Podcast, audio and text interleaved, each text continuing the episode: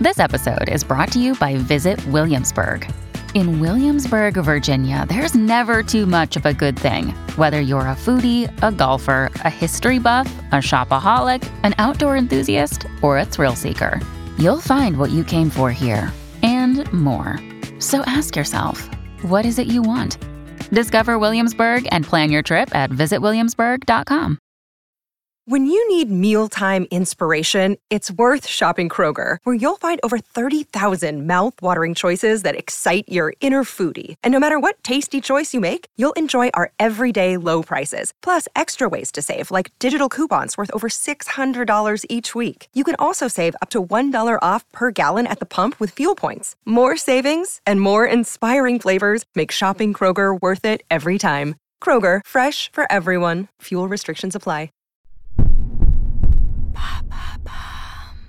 Quels présidents ont eu droit à leur film au cinéma Merci d'avoir posé la question.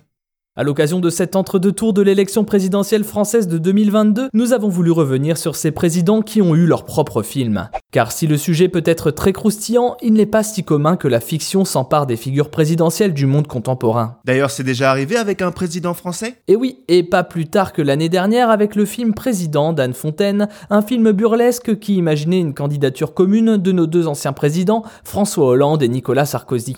Un comeback avec Jean Dujardin et Grégory Gadebois au casting qui souhaitait donner une vision plus parodique que réaliste de ces deux figures politiques. À l'inverse de La Conquête en 2011, film de Xavier Duringer portant sur la campagne présidentielle victorieuse de Nicolas Sarkozy. Incarné cette fois par Denis Podalides, le film cherche à transformer le spectateur en petite souris assistant aux coulisses de la vie politique sous la Ve République. Si certains moments sont très romancés, le film touche de très près la cruauté de la stratégie politique en vue d'accéder au pouvoir. En 2005, Robert Guédiguian nous proposait de découvrir François Mitterrand sous les traits de Michel Bouquet dans Le Promeneur du Champ de Mars, un long métrage mettant en scène les échanges entre le président et un journaliste alors que le leader français était en fin de règne et en fin de vie. Plus récemment, le président de Gaulle a eu droit à son biopic, cette fois incarné par Lambert Wilson, dans un film qui présente la figure du général pendant la Seconde Guerre mondiale avant qu'il n'accède à la plus haute marge de l'État. Mais si l'on exclut les documentaires politiques, il est plutôt rare de trouver des films s'intéresser d'aussi près à la figure présidentielle française. C'est plus courant aux États-Unis, non? Oui, effectivement, les présidents américains ont plus eu tendance à squatter les salles obscures. Il y a évidemment les grandes figures historiques qui ont pu donner lieu à des œuvres majeures. On peut notamment citer Lincoln en 2012 de Steven Spielberg avec Daniel Day-Lewis dans le rôle titre. Un film sur les derniers mois du président dans un contexte de guerre civile et d'abolition de l'esclavage qui aura été à la hauteur de la figure historique qu'est Abraham Lincoln.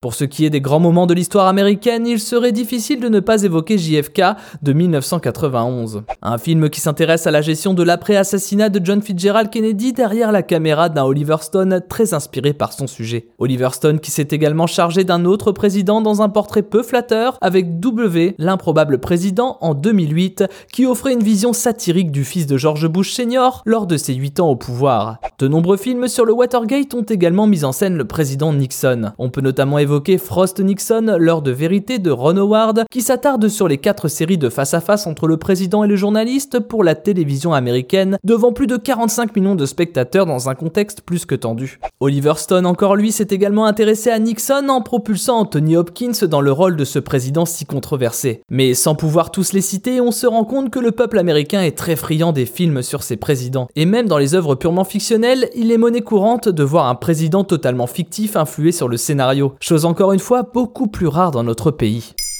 Maintenant, vous savez, un épisode écrit et réalisé par Thomas Dezer. Ce podcast est disponible sur toutes les plateformes audio. Et pour l'écouter sans publicité, rendez-vous sur la chaîne Bababam Plus d'Apple Podcast.